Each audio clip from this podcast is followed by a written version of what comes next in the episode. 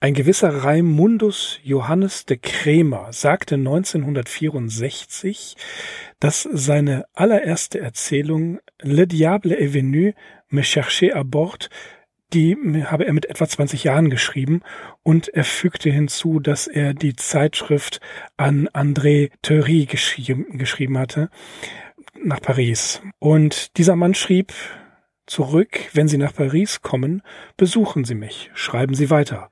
Raimundus Johannes de Kerner musste aber nach Hamburg und als er wieder zurückkam, war sein Gönner verstorben. Axel, Sigma 2 Foxtrot heute, ne? Ja. Wir sind Sigma 2 Foxtrot. Auf sigma2foxtrot.com, um genau zu sein. Genau. Ja, richtig. Ein etwas unkonventioneller Einstieg für aber auch einen unkonventionellen Autoren und eine sehr unkonventionelle Geschichte, wie ich finde. Heute was Fantastisches aus, aus Belgien, wenn ich mich nicht irre. Und ähm, wir reden natürlich nicht, wir reden tatsächlich von Raimundus Johannes de Kremer, aber den kennt keiner unter diesem Namen, sondern vielen Fantastik-Fans wird der gute Herr unter dem Namen Jean Ray bekannt sein. Und heute beschäftigen wir uns mit einer Erzählung äh, von Jean Ray, die, ja, man muss sich in die Erzählung einfinden. Die Gasse der Finsternis, Axel.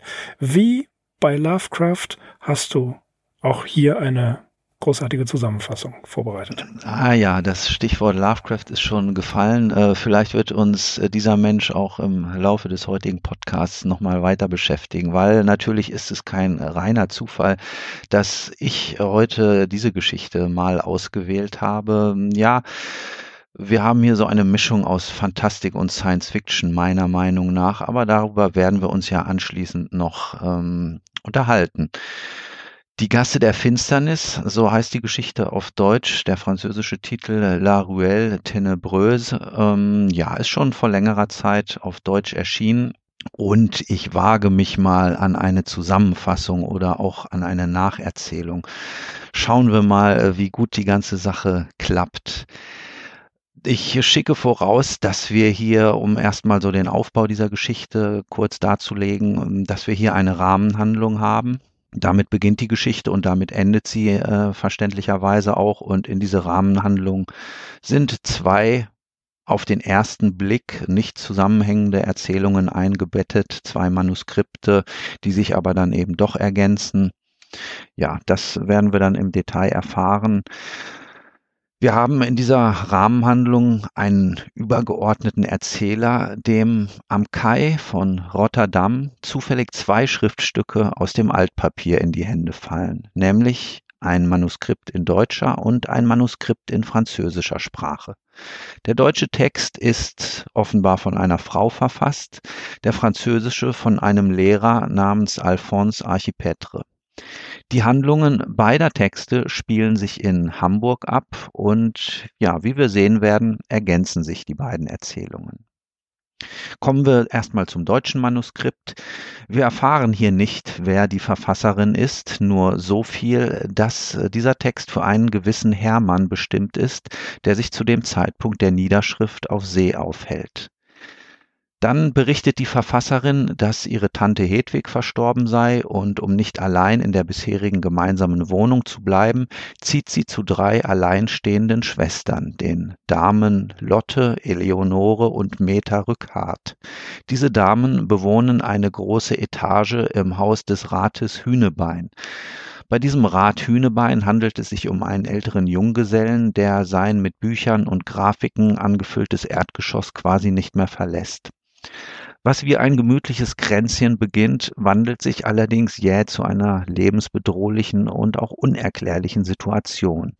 Eines Abends stört Frieda, das Hausmädchen, das Beisammensein der Damen. Sie behauptet, irgendetwas Grauenhaftes ginge in ihrem Zimmer vor. Daraufhin begibt sich Eleonore Rückhardt in das Zimmer, um nachzusehen.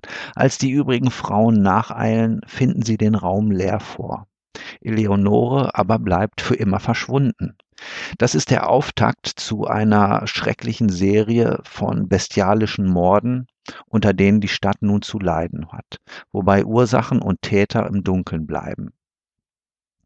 Auch unsere schon beschriebene Gesellschaft wird nun Schritt für Schritt dezimiert. Als nächstes verschwindet die Köchin spurlos. Da nützt es auch nichts, dass die Schwestern und der Rat Hühnebein nun Tag und Nacht Lampen und Kerzen brennen lassen, um die Dunkelheit zu verscheuchen. Hühnebein selbst wird vorgefunden, wie er sich aus dem Fenster lehnt. Allerdings hat ihm irgendjemand oder irgendetwas den Kopf vom Rumpf getrennt. Meta und das Hausmädchen ergreifen einen Degen und einen Kupferleuchter und liefern sich im Zimmer des Rats einen Kampf mit dem unsichtbaren Wesen. Letzteres scheint an irgendeinem Punkt getroffen zu sein, denn ein markerschütternder Klageschrei ertönt und anschließend herrscht erst einmal Ruhe. Allerdings nicht lange, denn als nächstes verschwinden Lotte Rückert und das Hausmädchen Frieda. Unser Haus ist übrigens nicht das einzige, in dem es spukt. In Hunderten von anderen Häusern geht es ebenso zu. Leute werden von den gespenstischen Würgern, wie sie hier bezeichnet werden, getötet oder sie verschwinden auf Nimmerwiedersehen. Resignation und der Hang zum Selbstmord machen sich breit. Die übrig gebliebene Konstellation besteht nun nur noch aus der Erzählerin und der letzten der drei Schwestern, Meta Rückhart. Eine entscheidende Änderung tritt ein, denn die Erzählerin hat Kontakt mit dem verwundeten Gespenst, wenn ich es mal so nennen darf, aufgenommen und versorgt es sogar mit Milch. Das Ding ist nach wie vor unsichtbar, gibt aber primitive Klagelaute von sich.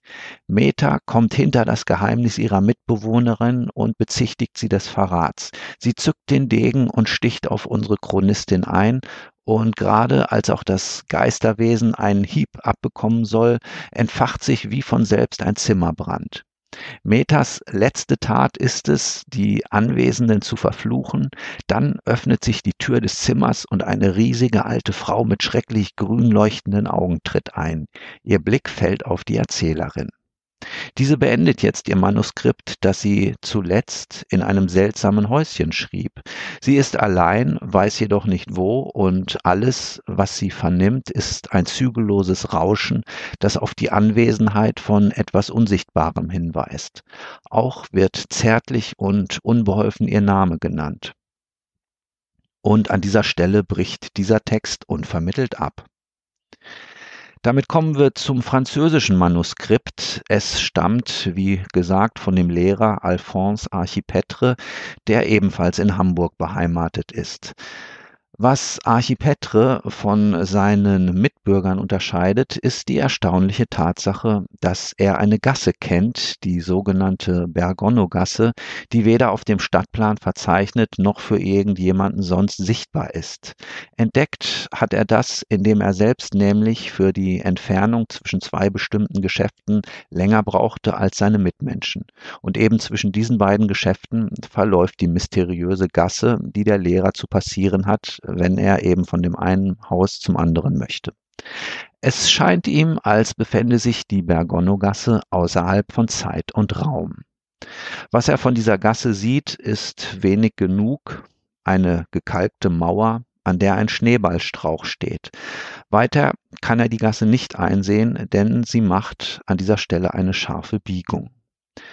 Archipetre sinniert, warum gerade ihm es vergönnt ist, Kenntnis von der Bergono-Gasse zu haben. Bei der Gelegenheit gedenkt er seiner Großmutter mütterlicherseits, eine große, dunkle Frau mit grünen Augen. Angeblich hat sie der Großvater, welcher Seemann war, algerischen Piraten entrissen. Der Erzähler erinnert sich, wie sie ihm manchmal mit ihren Händen durchs Haar strich und die rätselhaften Worte murmelte, er vielleicht, Warum nicht? Schließlich und endlich. An ihrem Sterbetag aber fügte sie noch hinzu, vielleicht wird er dorthin gehen, von wo ich nicht zurück konnte. Und an dem Tag, an dem sie starb, tobte ein Gewitter und ein riesiger Sturmvogel krachte durchs Fenster und verblutete neben dem Bett der Toten.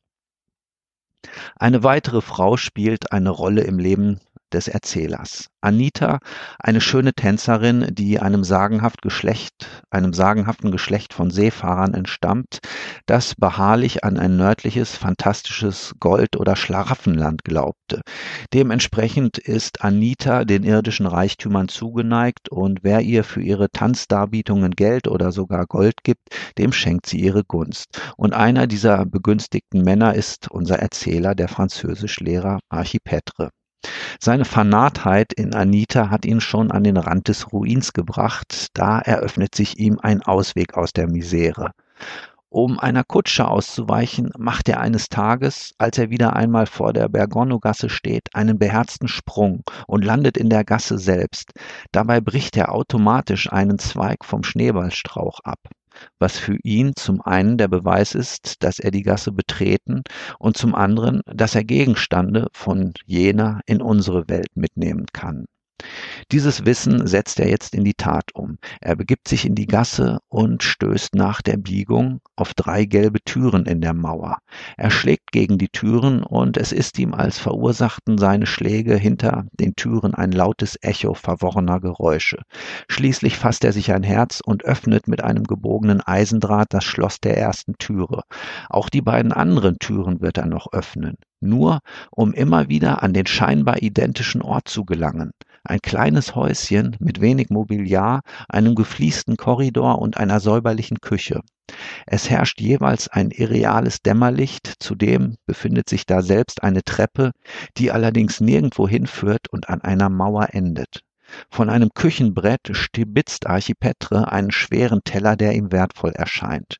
Und richtig, als er das Stück zum Antiquitätenhändler Gockel bringt, zahlt der ihm einen hohen Goldpreis dafür, denn er hat einen unbekannten, sehr solventen Käufer für den Teller an der Hand. Diese Raubzüge in die Parallelwelt wiederholt der Lehrer mehrfach, bis seine Goldreserve groß genug ist, um Anita zufriedenstellen zu können. Doch die Angebetete entwickelt immer höhere Ansprüche und auch der Antiquitätenhändler Gockel möchte jetzt täglich neue Ware haben. Als der Lehrer wieder einmal die Bergono-Gasse betritt, stellt er eine Veränderung der Atmosphäre fest. Er hört eine feine Melodie, die sich, je weiter er sich vorwagt, zu einem Getöse steigert, ungefähr wie das Rauschen der See. Auch drängt es ihn nun, die Gasse weiter zu erkunden. Doch nach jeder Biegung stößt er wieder auf einen Schneeballstrauch und drei kleine Türen in der Mauer. Dann aber ist dort plötzlich ein großes Portal aus grauem Holz, und vor diesem Tor hat er auf einmal Angst. Auch hört er jetzt Geschrei und Hohngelächter. Er rennt zu seinem Ausgangspunkt zurück, die Molenstraße in der uns bekannten Welt, in die die Bergono-Gasse mündet. Als nächstes erfahren wir, dass die Stadt von einer Serie namenloser Schrecken heimgesucht wird, und zwar längs einer Linie, die dem Verlauf der imaginären Bergono-Gasse folgt. Das sieht der Lehrer darin, dass er diese Linie in den Hamburger Stadtplan eingezeichnet hat. Die Schrecken bestehen darin, dass Leute spurlos verschwinden oder getötet werden. Auch Archipetre macht jetzt eine schreckliche Erfahrung, als er sich erstmals während der Dunkelheit in die Bergono-Gasse wagt. In einem der Häuschen führt die Treppe auf einmal zu einem Abgrund, aus dem monströse Schemen aufsteigen. Er flieht Hals über Kopf aus der Gasse, erhält aber beim Übertreten in die Molenstraße einen Tatzenhieb. Der nächste Schock folgt sogleich, denn Anita ist ebenfalls verschwunden und offenbar ein Opfer der rätselhaften Wesen geworden. Archipetre hat den begründeten Verdacht, dass diese Wesen verwundbar sind und so beschließt er sich zu rächen. Mit Hilfe des Antiquitätenhändlers Gockel karrt er mit Spiritus getränkte Reisigaufen und Pulver in Richtung Bergono-Gasse. In der Gasse selbst verteilt der Lehrer die Brandsätze entlang der Mauer. Damit ist er verantwortlich für einen riesigen Brand innerhalb der Stadt Hamburg, der große Teile des Stadtgebiets denn auch zerstören wird. Allerdings ist das Feuer noch nicht an der Molenstraße angekommen, denn Archipetre hat den Brand zuerst an dem großen, angsteinflößenden Portal gelegt. Dieses liegt in der Nähe der Deichstraße und tatsächlich stimmt dieser Standort äh, ja mit den historischen Tatsachen überein, denn es hat tatsächlich im Jahr 1842 einen großen Brand in der Stadt Hamburg gegeben, dem über ein Viertel des Stadtgebiets zum Opfer gefallen sind. Doch zurück zu unserer Geschichte. Das Letzte, was der Lehrer jetzt noch tut, ist weitere Brandherde in der unheimlichen Gasse zu legen, und zwar unweit dort, wo sie in die Molenstraße mündet. Er öffnet noch einmal die Tür zu jenem Häuschen, das er während seiner ersten Erkundung aufgesucht hatte. Doch anstelle des wertvollen Tellers, wie die Male zuvor, findet er diesmal ein Manuskript vor, verfasst in einer eleganten Frauenhandschrift. Er nimmt es an sich. Dann bricht sein eigenes Manuskript ab mit dem Eintrag Die Vampire, die Vampire, die Vampire. Ja, das waren die beiden Manuskripte. Damit komme ich wieder zurück zur Rahmenhandlung. Der Finder dieser beiden Texte ist nämlich nach Hamburg gefahren und hat dort einen Antiquitätenladen entdeckt, dessen Inhaber den Doppelnamen Lockmann Gockel trägt.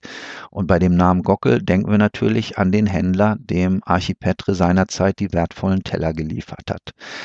Und ja, der Erzähler betritt den Laden und tatsächlich berichtet der jetzige Inhaber, jener Gockel sei sein Großvater gewesen. Neben ihm befindet sich auch noch die Schwester im Laden und gemeinsam bestätigen sie jetzt unserem Chronisten noch einmal die Vorgänge, die wir vor allem aus dem französischen Manuskript bereits erfahren haben. Der Französischlehrer Archipetre ist damals selbst bei dem Hamburger Brand umgekommen, wobei nur sein Wohnhaus abbrannte, die umliegenden Gebäude aber rätselhafterweise verschont blieben. Interessante Details werden noch hinzugefügt, etwa, dass Beobachter des Brandes riesige grüne Flammen aus den Trümmern auflodern sahen und manch einer meinte sogar darin Frauengestalten von unbeschreiblicher Wildheit zu erkennen. Am aufschlussreichsten ist freilich die Information, die den Käufer betrifft, der damals dem Antiquitätenhändler Gockel immer und immer wieder die kostbaren Teller gegen pures Gold abgenommen hat. Die Enkelin erinnert sich, wie ihr Großvater von einer riesenhaften alten Frau mit einem Gesicht ohnegleichen und den Augen einer Krake gesprochen hat. Dank dieses Goldes ist die Familie Gockel zu Reichtum gekommen. Doch der Reichtum behagt den jetzigen Besitzern nicht, denn in dem noch vorhandenen Gold und in allen Dingen, die damit in den letzten Generationen gekauft wurden, spüren Bruder und Schwester die Anwesenheit jener gespenstischen Würger aus der anderen Dimension, von denen wir jetzt zwar viel gehört haben, die uns aber auf immer ein Rätsel bleiben werden.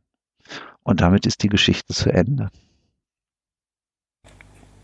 Ja, Wow, kann ich dazu nur sagen.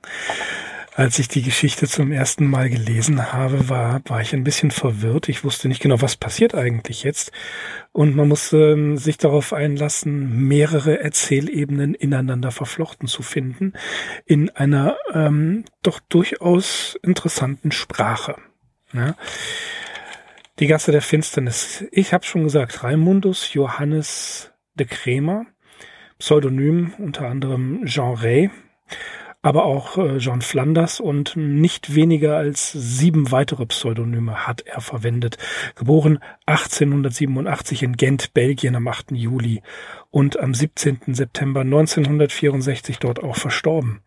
Er war Abenteurer, Weltreisender, Schmuggler, Pirat, wie Dr. Michael äh, Drevnik ganz richtig sagt, sagt Drevnik auch im gleichen Atemzug, das ist natürlich alles nicht wahr. Ähm, eigentlich war Jaurès, kam äh, aus dem, dem um, bürgerlichen Milieu, in das er hineingeboren wurde, eigentlich nie heraus. Denn er war ähm, Beamter, und das äh, hat er eine Zeit lang gemacht, Angestellter der Stadtverwaltung nach einem gescheiterten Studium, später Chefredakteur von verschiedenen Zeitungen, unter anderem Cineblatt, Journal de Gant und de Dach. Ähm, sein Vater war Hafenbeamter, seine Mutter Direktorin einer Mädchenschule. Und ja, das war das kleinbürgerliche Milieu. Gegen Ende der 1920er Jahre hat er den Posten bei der Stadtverwaltung aufgegeben und war wurde Journalist. Er war immer ein fleißiger Autor. Er hat also tatsächlich schon 1907 ungefähr angefangen zu schreiben und äh, viele fantastische Geschichten, aber auch ähm, später Jugendbuchsachen. 1925 kam mit Le Chant de Whisky sein erstes, äh, sein erster Erzählband raus, der auch von der Kritik gelobt wurde und der gut ankam.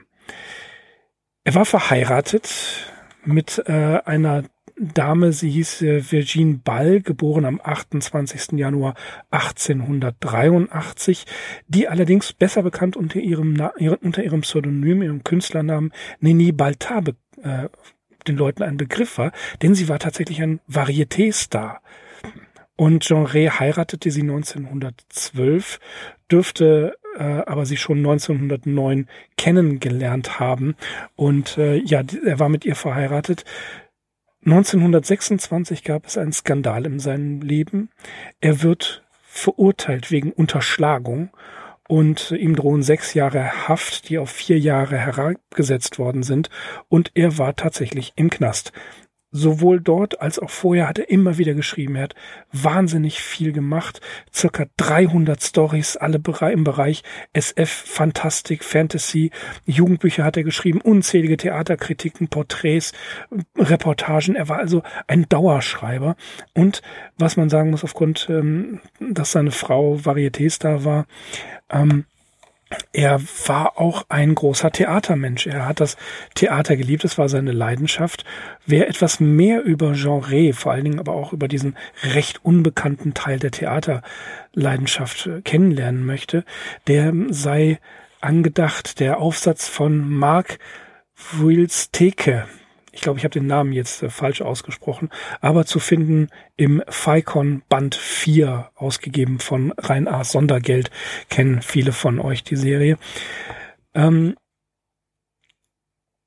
1928 kam in Deutschland, nein, äh, muss, muss mich korrigieren, zwischen 1907 und 1911, so muss ich es richtig rum anfangen, kam in Deutschland eine Serie, eine, eine Dime-Novel, also eine Schundromanserie hinaus, heraus, die hieß Detektiv Sherlock Holmes und seine weltberühmten Abenteuer. Und 1928 sollte diese Serie auch in Belgien erscheinen und man ist an Jean Ray herangetreten und hat ihn gebeten, die Übersetzungen dazu zu schreiben. Hat er auch gemacht. Interessant ist hier, dass ähm, die Serie äh, Sherlock Holmes und seine weltberühmten Abenteuer, mh, dass die ersten zehn Ausgaben Sherlock Holmes als, äh, in Deutsch ist es wohl erschienen, sein, die ersten zehn Ausgaben Sherlock Holmes als Hauptperson hatten, hatte, aber es gab Ärger mit ähm, Sir Arthur Conan Doyle und seinen Rechte und den Rechteinhabern, also musste das geändert werden. Es sind, soweit ich mich äh, erinnern kann, 230 Ausgaben erschienen ähm, in Deutsch und einige, fast 200 davon hat Jean Ray übersetzt. Allerdings war hier der Name des Detektiv Harry Dixon. Harry Dixon Untertitel Der amerikanische Sherlock Holmes und die haben ihm nicht so sonderlich gefallen und da das damals halt äh, ein ziemliches Wirrwarr und Mischmasch war, hat er angeblich, ja, man kann die, die, die Anzahl der Hefte gar nicht mehr sagen, aber mit seinem Verlag ausgemacht, dass er dann doch lieber eigene Harry Dixon Geschichten schreiben würde. Bis heute ist nicht genau bekannt, welche Geschichten von Genre selbst waren und welche mehr oder weniger Übersetzungen waren. Einiges ist auch verloren gegangen, aber er war halt hier sehr stark tätig. Ab 1950 skriptete er eine Menge Comics und ja, 1964 verstarb er. Vor seinem Tod hat er noch ein eigenes Epitaph geschrieben ähm, über sich selbst. Auf seinem Grabstein soll es stehen, J'aurais homme sinistre qui ne fut rien, pas même ministre grob übersetzt John Ray, ein unheimlicher Mann, der nichts war, nicht einmal Minister. In, ja, in Deutsch ähm, erschienen im Surkamp Verlag und natürlich äh, ähm, im Bibliothek des Hauses Ascher einige Bände. Der Apex Verlag hat eins der be wirklich bekannten Bücher Malepertui heißt es, glaube ich, äh, oder ist es, glaube ich, richtig ausgesprochen, von äh, Jean Ray herausgegeben. Kann man auf der Seite des Apex Verlags sehen. Ich finde eine sehr schöne Illustration, auch ein sehr schönes Bild im Autorenporträt. Und der Apex Verlag hat wohl angekündigt, weitere Sachen von ihm zu veröffentlichen, was ich persönlich sehr begrüßen würde. Und Axel, fangen wir mal mit der Geschichte jetzt an. ich würde glatt äh, so ein bisschen den Einstieg wählen, ähm, wie Umberto Eco seine Nachschrift zu Der Name der Rose beginnt. Zitat, natürlich eine alte Handschrift. Ja, äh, das ist natürlich äh, die Art von Erzählung, äh, die mir gefällt, die, äh, glaube ich, vielen anderen Leuten auch gefällt, eben indem sie anhand von einem oder wie wir es hier haben, zwei Manuskripten erzählt wird, die einem übergeordneten Erzähler ganz zufällig in die Hände fallen. Ja, so weit, so gut. Ich finde die Art und Weise, wie sie ihm in die Hände fallen, die finde ich interessant. Ja, die hm? habe ich natürlich also, jetzt, also die Nacherzählung nicht ja. noch überbordender zu machen. Der ähm, Berichterstatter hält sich eben am Kai von Rotterdam auf und da wird äh, irgendeine Ladung gelöscht von alten Altpapier, das habe ich gesagt, und ein Kran hebt so einen Papierballen äh, wohl gerade über dem Kai hoch und der löst sich irgendwie ähm, oder platzt auf und ja, das ganze Papier segelt durch die Luft. Die Hafenarbeiter sind natürlich bemüht, der, den Schaden so gering wie möglich zu halten, kehren alles zusammen oder sammeln das schon mal auf. Und ja, irgendein Windstoß weht dem Erzähler eben ausgerechnet diese beiden Manuskripte in die Hand, mehr oder weniger.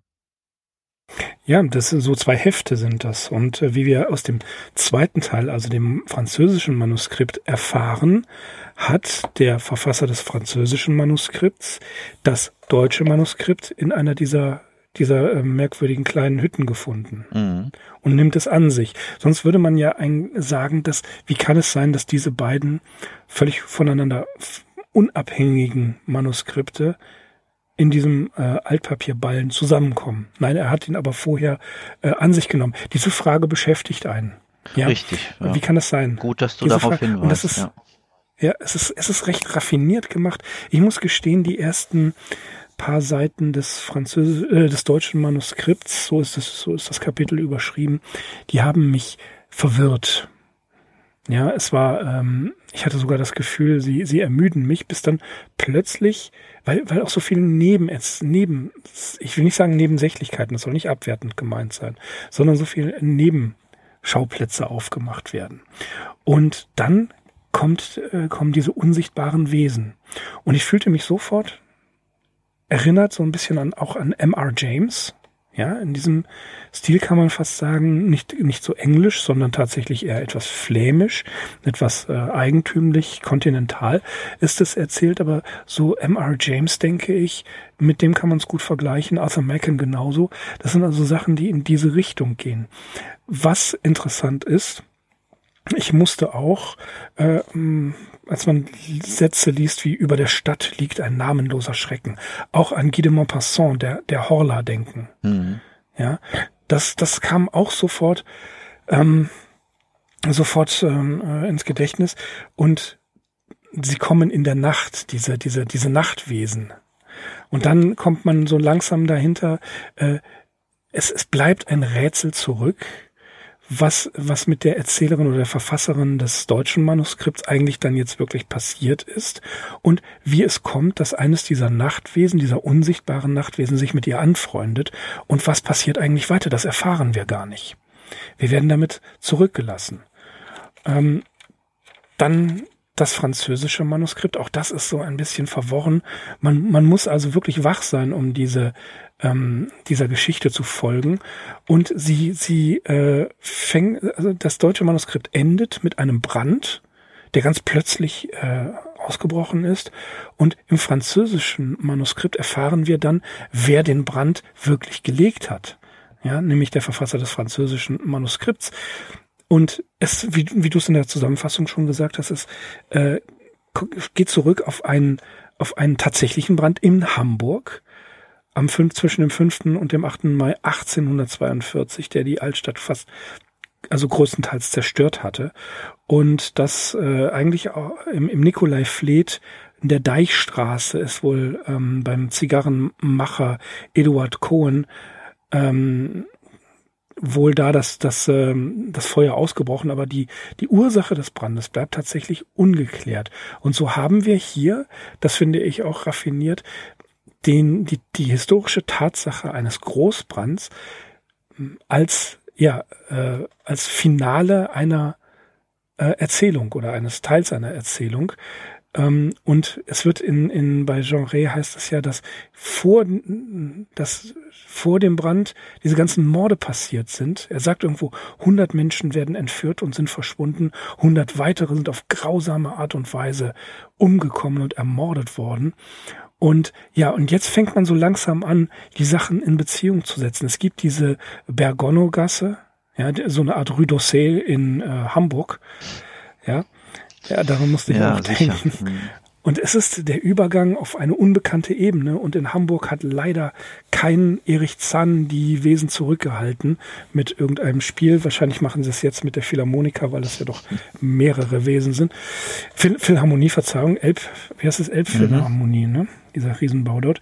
Also der muss sehr groß sein, damit große Wesen zurückgehalten werden. Und äh, da fängt es an, diese Ber Bergono-Gasse, das fand ich interessant. Sie existiert nicht, aber er, er zeichnet sie in den Plan ein, den ungefähren Verlauf, ja, und kommt dann so quasi wie die Winkelgasse darauf, dass es Zugänge gibt und dass diese Gasse möglicherweise der Zugang zu einer anderen Dimension ist.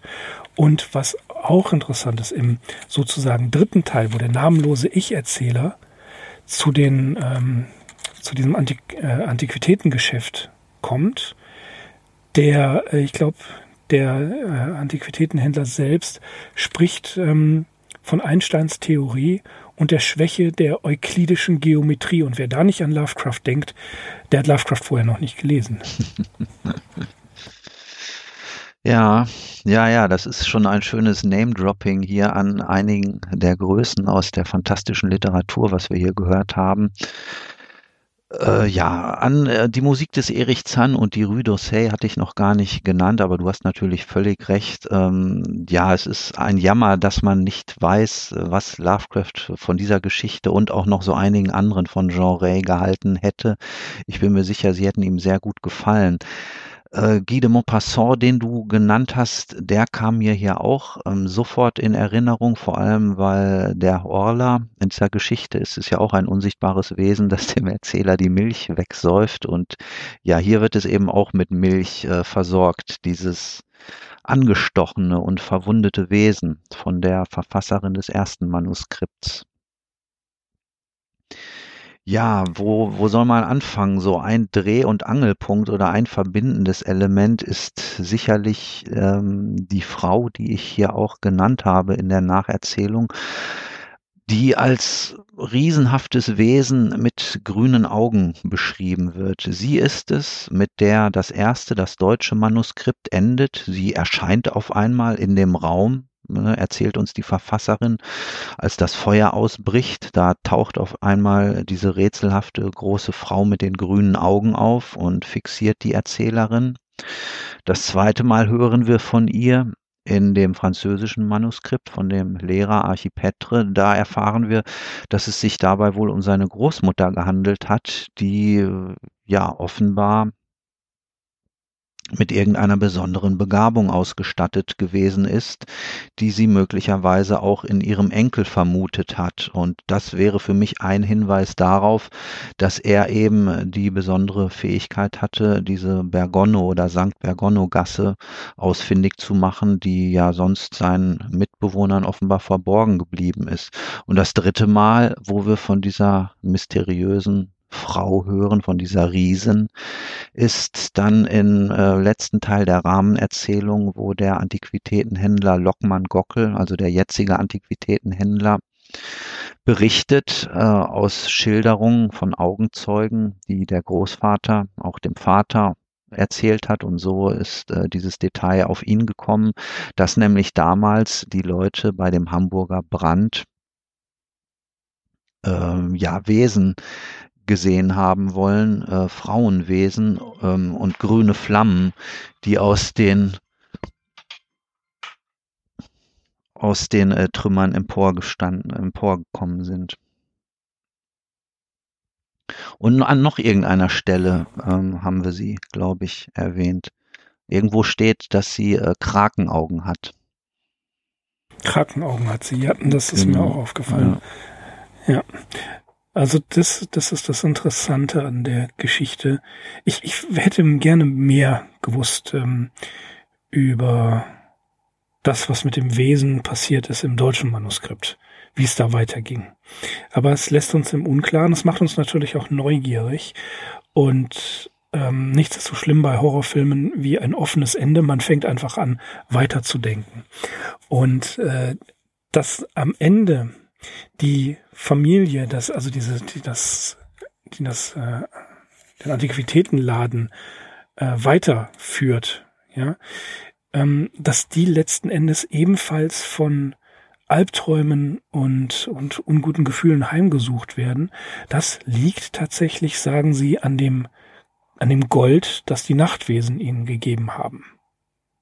Mhm. Ne? Beziehungsweise und, das war also, die Frau. Genau, und an der Stelle kommt Frau, wieder ja. die Frau ins Spiel. Sie ist diejenige, die immer wieder den Teller zurück eingetauscht hat äh, gegen pures Gold den der französische, den der Französischlehrer eben immer wieder aus diesen Häuschen an der Bergono-Gasse entwendet hat. Ja, aber wir können vermuten, dass sie mit diesen äh, Nachtwesen zu tun hat. Auf jeden Fall. Ja, sie ist, ja, also deswegen meinte ich, sie eins. ist der Dreh- und Angelpunkt. Also sie ja, ja, scheint hier von mhm, entscheidender mhm. Bedeutung zu sein, genau. Richtig. Und äh, was es mit diesem Teller auf sich hat, finde ich auch interessant. Warum passiert? Warum macht sie das? Warum holt sie den Teller immer wieder zurück? Gegen Gold.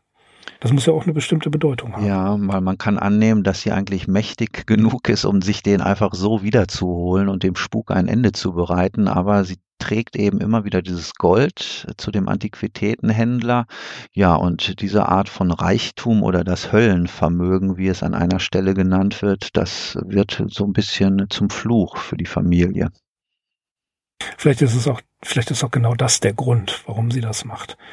Letzten Endes ist der, der, der französische Erzähler hat den Zugang zerstört oder glaubt, den Zugang zerstört zu haben.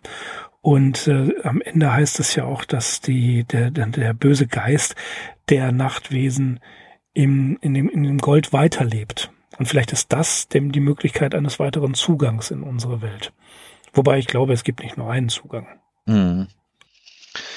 Es, ja, interessant finde ich auch, um das eben noch schnell zu sagen, dass ähm, erwähnt wird, dass eine Diebesbande während des Brandes von Hamburg gewütet hat und Verbrechen begangen hat. Das äh, sagt der An Antiquitätenhändler zum Ende hin.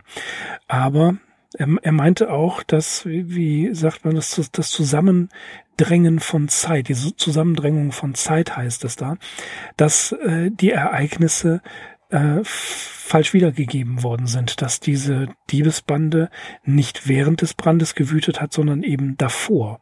Und dass diese 100 entführten und, zwei, und 100 äh, ermordeten Menschen eben davor ermordet worden sind. Ich habe allerdings so spontan nichts davon in, gefunden, dass beim Hamburger Brand solche Verbrechen tatsächlich begangen worden sind. Mhm, das stimmt. Das wäre sicherlich noch ein interessantes historisches Detail, äh, dem man mal nachspüren könnte. Ähm, warum das hier so erwähnt wird, dass das vor dem Brand stattgefunden hat, ist natürlich ja, um die Logik der eigentlichen Erzählung ähm, aufrechterhalten zu können. Also erst finden eben diese fürchterlichen Verbrechen der namenlosen Wesen statt bis zu dem entscheidenden Punkt, an dem auch Anita, also die Angebetete von dem französischen Lehrer, ähm, ähm, entführt wird oder getötet wird. Wir erfahren ja nichts über ihr weiteres Schicksal. Und ab dem Punkt sind er halt auf Rache. Und er weiß, dass diese Wesen verwundbar sind, weil kurz zuvor hat er selbst eine Episode beobachtet, wie nämlich ähm, ja ein Gauner äh, sich die Anwesenheit und das Treiben dieser unsichtbaren Wesen zunutze gemacht hat. Äh, dieser Gauner. Ja, Men Mendel. Mendel, genau. Mendel. Dieser ja. Mendel hat nämlich beobachtet, wie, äh, ja, und, äh, die Wesen aus dem, aus dem, aus dem Nebel kamen. Ne? Richtig, ne? genau, und sich auf Passanten gestürzt ja. haben und sie getötet haben. Und dann hat er quasi Leichenfledderei begangen, hat sich halt an deren äh, Geldbörsen bedient oder was auch immer. Und bei einer dieser Gelegenheiten äh, kommt er aber selbst in Kontakt mit einem dieser Wesen, dass ihm dabei die Arme ausreißt und ja, das war ja die, das die Story hat schon die ihre Arme. die ist teilweise schon auch deftig und so deswegen äh, ist es schon auch eine Horrorgeschichte. Ja und kurz bevor er eben stirbt an dieser fürchterlichen Verletzung erzählt der Mendel das noch. Und daraufhin weiß eben der Archipetre okay diese Wesen ja die kann man halt irgendwie denen kann man vielleicht habhaft werden Was bestätigt wird durch das deutsche Manuskript. Genau, da haben wir es ja schon erfahren. das- Da wird da eins es dieser. Wesen mit dem Kupferleuchter verletzt oder auch mit dem Degen angestochen. Ja, da sind wir aber natürlich bei dem Rätsel, das du auch schon angesprochen hast. Warum wird es versorgt und ähm, warum ja, wird es nicht von seinen Kumpels wieder zurück in die andere Dimension geholt? Und also es scheint irgendwie, es stößt- ja, es ja. ist, was auf jeden Fall sich hier wie so ein roter Faden durchzieht, es besteht irgendein Band zwischen der Menschheit und den Wesen dieser anderen Welt. Das kommt nämlich auch ganz zum Schluss nochmal zur Sprache, als die Schwester des jetzigen Antiquitätenhändlers sagt, sie bete dafür, dass es irgendeinen Mensch gibt, der für die, für sie ein gutes Wort einlegt, das eben aufgrund der Reichtümer, in denen diese gespenstischen Bürger noch stecken, dass die eben nicht eines Tages hervorkommen und einfach, ja, mit ihr und ihrem Bruder kurzen Prozess machen. Es ist, es ist also auch der, der Ausbruch dieser, tja, dieser Plage, dass, dass viele Menschen ermordet werden und verschwinden, das kam äh, völlig unvermittelt. Zumindest hatte ich den Eindruck, es wird nicht erklärt, warum das plötzlich passierte. In beiden Manuskripten oder meinst Ja. du jetzt In- ein bestimmtes? In beiden Manuskripten. Hm, ja, genau. Nein, nein, in beiden Manuskripten. Also es wird nicht erklärt, woher diese oder ob vorher schon was vorgefallen ist in dieser Art und Weise. Mhm.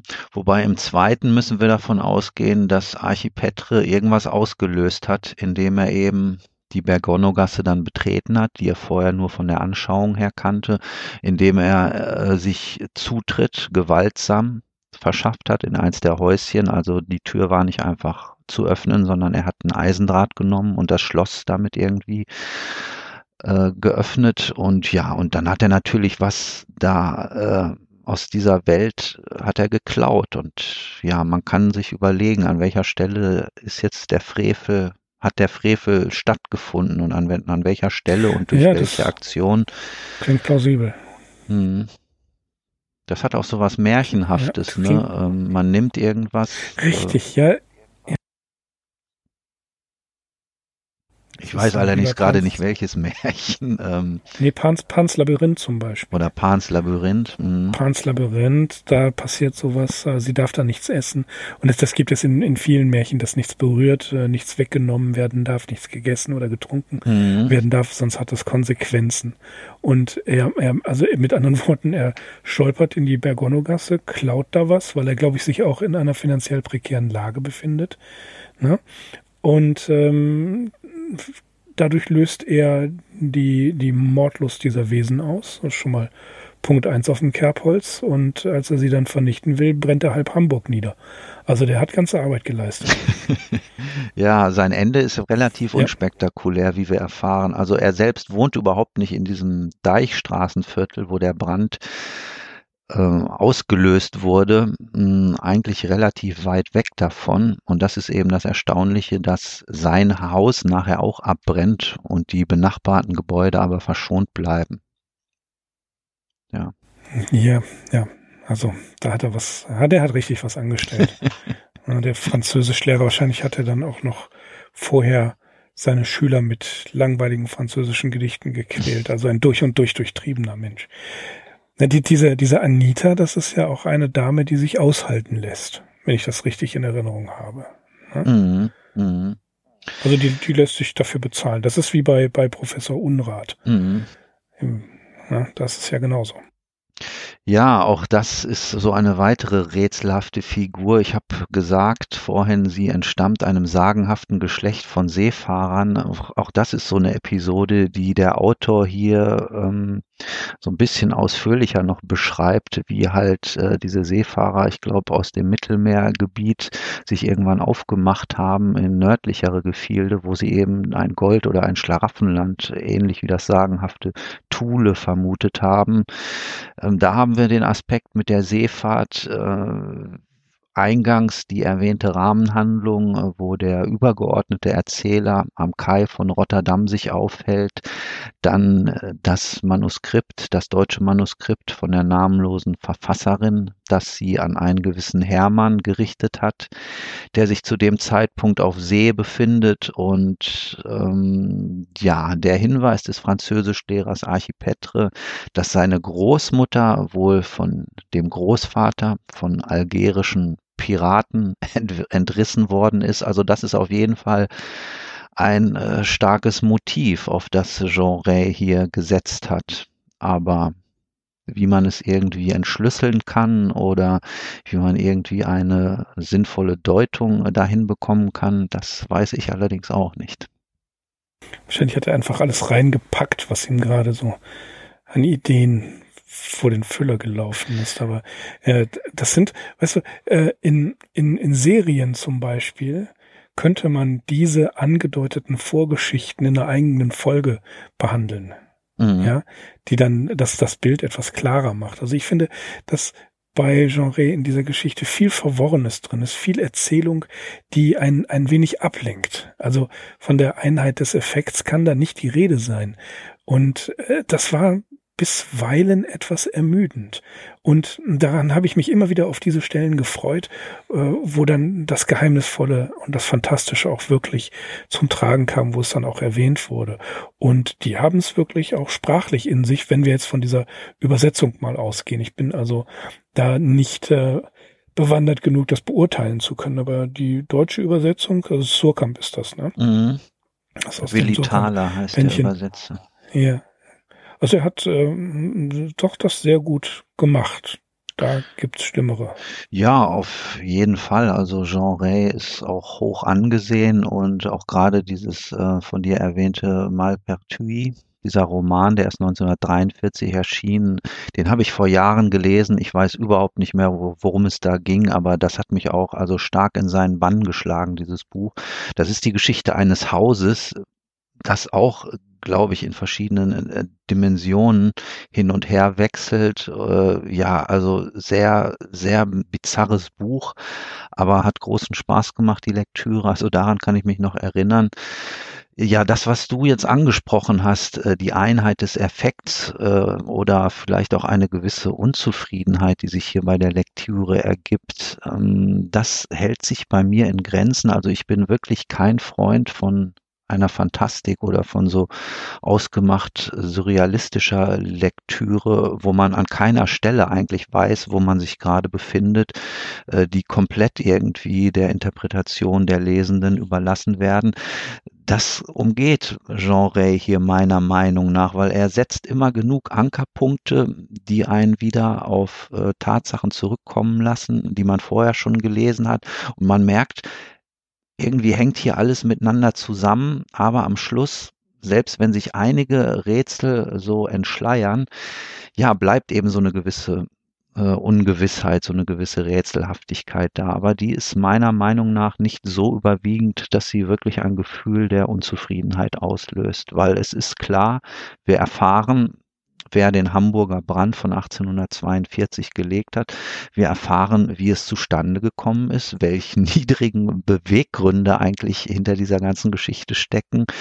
Und ja, Jean Ray hat uns natürlich eine interessante Darstellung dieser äh, ja, viel literarisierten äh, Parallelwelten oder der außerweltlichen oder der vierten Dimension gegeben. Ne, das ist ja ein Thema, das uns auch schon im Zusammenhang mit H.P. Lovecraft beschäftigt hat. Hm.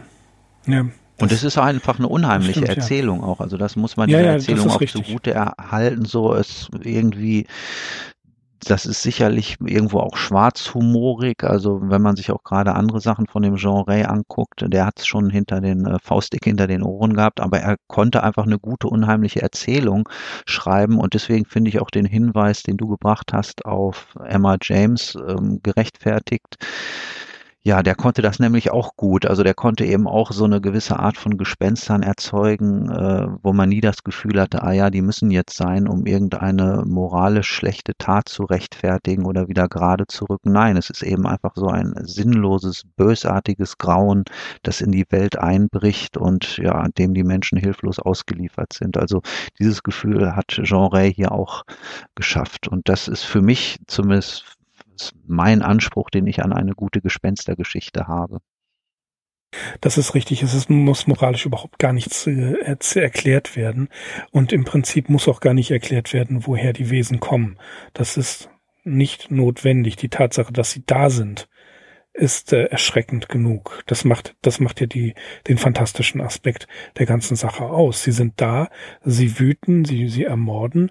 Ähm, Warum sie das tun, das sei mal dahingestellt. Das ändert nichts daran, dass, wie ich das jetzt, glaube ich, schon zum dritten Mal sage, ich sehr, sehr unzufrieden mit dem, mit dem deutschen Teil bin oder dem deutschen Manuskript, weil mich einfach interessiert hätte, was weiter passiert. Und da muss ich immer an Paul Auster denken, äh, die Nacht des Orakels, ähm, at Victory. At Victory ist eine Figur, die dort auftaucht und ähm, ein Erzähler geht mit dieser Figur, die so eine Art Bunker hat und in diesem Bunker stehen Telefonbücher und es wird da was gesucht und ähm, durch ein Versehen ist der Erzähler in diesem Bunker gefangen und Ed Victory ist draußen und verstirbt an einem Herzinfarkt. Ja, Schluss. Dann, dann hört Paul Oster einfach auf diese Geschichte. Das ist auch interessanterweise eine Geschichte in der Geschichte in der Geschichte. Ja, und das, ähm, das, das ist so, natürlich gehört das so da rein. Es wäre, es wäre fade, wenn er erklärt, der äh, Erzähler wird dann gerettet. Ne? Das wäre, das wäre zu einfach, sondern wir, der, er lässt den Leser damit zurück, dass er sich darüber Gedanken macht, was passiert. Und das ist bei dem, dem Hamburger, Verzeihung, dem deutschen Teil äh, genau das Gleiche. Was passiert? Das bleibt unserer Fantasie überlassen. Und es ist immer wieder ja, ein also, großes also, Wagnis, ja. wenn ein Schriftsteller das uns überlässt. Mhm. Ja, das ist ein Wagnis. Mhm. Man kann sich diesem deutschen Manuskript dann eben nochmal durch das Französische nähern und da müssen wir einfach davon ausgehen, dass äh, die Verfasserin dieses ersten des deutschen Manuskripts irgendwie aus dem Haus des Rates Hühnebein in eines dieser Häuschen in der Bergonow-Gasse gelandet ist, beziehungsweise der Zugang führt dann eben von einer dieser Türen in der Mauer in der Bergonow-Gasse ähm, zu dem Rat des Hauses Hühnebein. Und ja, sie wird auf die Art und Weise eben auch ein Opfer dieses großen Brandes, das der, Franzö den der Französischlehrer dann in der Bergonow-Gasse an eben diesen Türen und an den Häuschen gelegt hat. Hm, ja. Das, also man muss sich, man muss sich davon verabschieden. Ja, der Jean Ray schreibt am Anfang, es ist ein großes Haus und in der unteren Etage wohnt der Rat Hühnebein und oben die Damen Rückhart und dann der Französischlehrer berichtet aber von irgendwelchen Häuschen mit einem langen Korridor und einer sauberen Küche. Das sind hier alles so recht fließende Gegebenheiten, würde ich sagen. Also darauf, darauf darf man sich nicht zu sehr verlassen oder man darf da keine zu starren Bilder entwickeln. Ich finde das einfach interessant, dass ja beide Geschichten spielen in Hamburg und an irgendeinem Punkt kommt es eben zu so eine zu einer Überschneidung und einer Überlagerung und die Dinge, die dann da stattfinden und auch die Architektur muss vielleicht nicht zwangsläufig unseren Vorstellungen und unseren Bildern entsprechen. Nein, nein, das würde ich auch gar nicht verlangen. Das ist ja genau wie, wie die immer wieder erwähnte Architektur bei Lovecraft, die ja einen großen Teil des atmosphärisch, der atmosphärischen Dichte ausmacht. Diese Architektur muss gar nicht realistisch sein. Und es wird ja auch darauf hingewiesen, äh, zum Schluss, dass äh, von der Schwäche der euklidischen Geometrie gesprochen wird. Ja. Mhm. Und wenn wir dann zum Beispiel an die Hunde des Tintalos denken, die ja äh, oder hier ähm, Träume im Hexenhaus, wo das ja ein großes Thema ist, dass, ähm, dass solche Winkel und dergleichen etwa ein, eine, einen Durchgang oder eine andere Dimension erzeugen. Ne? Das ist hier ja genauso. Warum auch nicht? Ja. Das, das ist ja, das ist ja, so kann das Fantastische in unsere Welt einbrechen. Es kommt irgendwo her. Es wird irgendwie motiviert.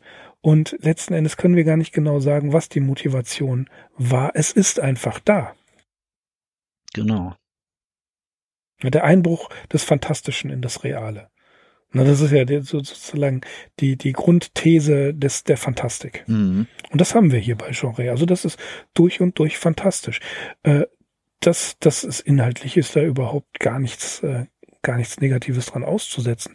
Die Art und Weise, wie er es erzählt, gut, darüber mag man streiten, aber ich finde die, die Tatsache nach wie vor beeindruckend, dass, dass das alles passiert, was da drin passiert. Ja? Wenn man es rausgelesen hat. Ja, auf jeden Fall. Also man merkt ja jetzt schon an unserer Unterhaltung, äh, das ist auf jeden Fall eine Story und das spricht eben auch immer für eine Geschichte, ja, mit der man sich noch befasst, wenn man sie schon zur Seite gelegt hat. Und, ja, genau, äh, richtig.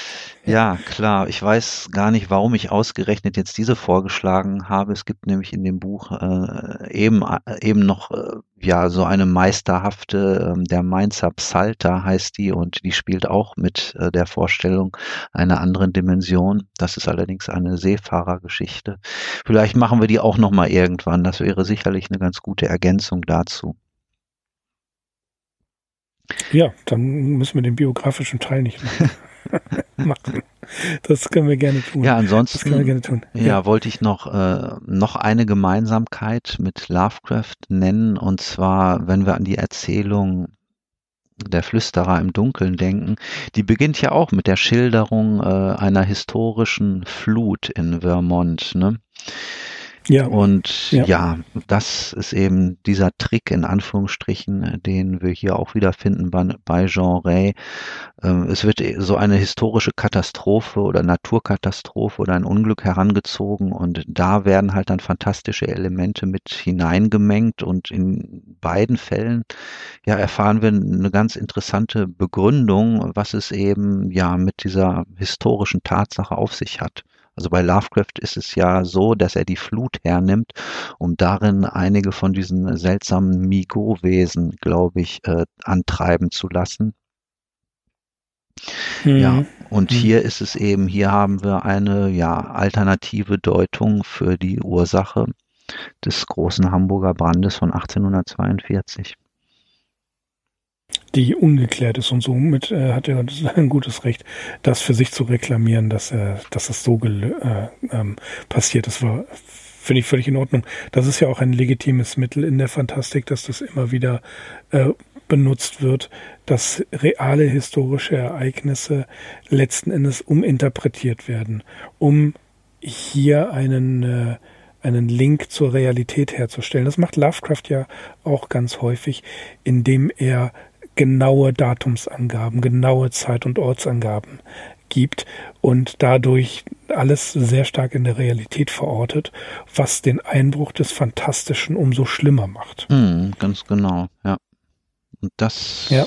ja. ist eben das, was mich, glaube ich, auch am meisten interessiert. Ich lese ja relativ wenig so reine Science Fiction äh, oder so zuk zukünftige Szenarien, wo man sowieso davon ausgeht, dass mehr oder weniger alles möglich ist. Ich meine, die haben natürlich ihre eigenen Probleme, äh, die sie beschäftigen werden, aber ja, das ist sowas hier, äh, wie mich das sehr begeistern kann, wie die Art dieser Geschichte hier mhm. erzählt wird. Bedauerlicherweise, wenn ich das richtig gesehen habe, nur noch antiquarisch zu bekommen, ne? Ja, genau. Also es ist erstmals die Gasse der Finsternis in der Bibliothek des Hauses Ascher erschienen, dann bei Surkamp. Und dann gibt es dann noch einen anderen Band bei Surkamp, der heißt das Storchenhaus und der äh, Roman Malpertuis, den du vorhin erwähnt hast, im Apex Verlag, der ist auch äh, zuerst bei Surkamp erschienen. Dann gibt es noch ein Buch, das ich hier habe, das ist bei Bastei Lübbe in dieser Reihe fantastische Literatur erschienen. Das Tor im Meer. Da sind zwei Geschichten drin. Äh, ja, das ist allerdings dann ein ganz anderer Genre, als wir ihn hier kennengelernt haben. Du hast ja auch schon darauf hingewiesen. Er war ein sehr umtriebiger Autor und äh, diese Harry Dixon Geschichten, ja, das ist äh, so typischer äh, Groschenheft-Style, obwohl es da teilweise auch interessante gibt, äh, Sachen gibt und teilweise auch fantastische Sachen. Also da darf man sich nicht drüber hinwegtäuschen lassen. Und ja, was, was wir hier im Deutschen haben, das scheint nur wirklich der kleinste Teil zu sein. Vielleicht mit der beste Teil, aber eben nur ein sehr geringer Teil. Und ich habe tatsächlich äh, die fantastische Zahl von rund 10.000 Texten oder noch mehr sogar gelesen, die auf das Konto von Jean Ray zurückgehen. Also ja, ich habe tatsächlich auch wirklich mal äh, gedacht, ich würde gerne wirklich Französisch äh, lesen können und auch gerne Niederländisch, um einfach mehr von diesen Burschen lesen zu können. Also das wäre für mich nochmal ein Antrieb, um Französisch zu lernen. Weil in dem, also Ach, im Französischen, ja, mhm. im Französischen gibt's halt eine Menge und da äh, es gibt einen sogenannten Freundeskreis von Jean Ray und die sind sehr umtriebig, die bringen Jahrbücher raus und äh, ja, was wirklich auf Deutsch von ihm erhältlich ist, auch an sekundär literarischen Texten, das ist immer noch sehr begrenzt. Das stimmt, das stimmt. Dafür, dass er doch letzten Endes ein Schriftsteller von Bedeutung war, äh, dafür gibt es im Deutschen zumindest recht wenig von ihm und über ihn. Aber das kann man ja vielleicht auch noch ändern. Wer weiß, wer weiß. Wir schauen ja gerne auch in die Zukunft. Ich würde sagen, Axel, das war's für heute mit Sigma 2 Foxtrot. Und äh, wir haben euch wieder in eine Welt entführt, äh, wo das Fantastische hineinbricht mit äh, Horrorelementen äh, eines Autoren, den ich vorher tatsächlich nur dem Namen nach kannte. Ich konnte mit ihm gar nichts verbinden. Deswegen äh, vielen Dank an dich für die Idee, dass wir mal was von Genre lesen. Das äh, war auf jeden Fall eine, äh, eine gute Erfahrung. Ja, das freut mich zu hören. Also nichts wäre jetzt peinlicher gewesen, wenn ich dir eine Geschichte ans Herz gelegt hätte, die äh, dir nicht gefällt oder zumindest nicht ansatzweise gefällt. Aber so gut glaubte ich deine äh, Vorlieben schon zu kennen, dass ich das mit gutem Gewissen tun konnte. Ja, klar, klar kein Problem. Solange äh, irgendwelche Gelehrten darin auftauchen. Nein, Quatsch. Das ist Unsinn. Nein, nein. Ich ähm, musste am als Genre, als ich das gelesen habe, dieses fiktive, ähm, er sei Pirat gewesen und Weltenbummler, äh, da bin ich, dem bin ich nicht aufgesessen. Ja, das habe ich nicht geglaubt. Definitiv nicht. Nee, nee, nee, nee, da, so, so einfach ist das nicht. Gut, ja, liebe Hörerinnen und Hörer, das war Sigma 2 Foxtrot mit mir und mit Axel. Wir wir bedanken uns fürs Zuhören und verabschieden uns bis zur nächsten Folge. Ihr habt gesehen, diesmal war es nicht so lange. Die Pause bei Sigma war nicht so ganz äh, groß. Hier wieder mein obligatorisches und notorisches Versprechen. Das soll so weitergehen, aber ihr wisst ja, es gibt wahnsinnig viel zu tun, wahnsinnig viel zu lesen und immer schaffen wir es nicht. Trotzdem haltet Ausschau danach, wir kehren zurück.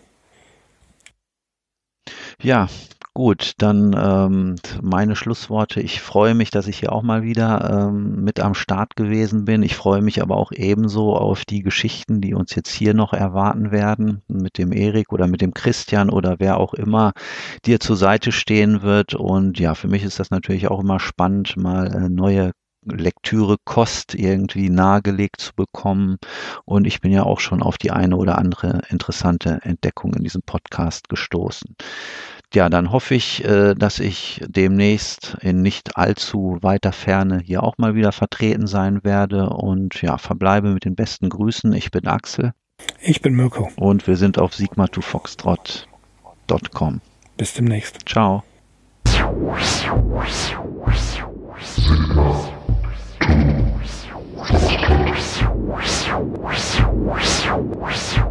you.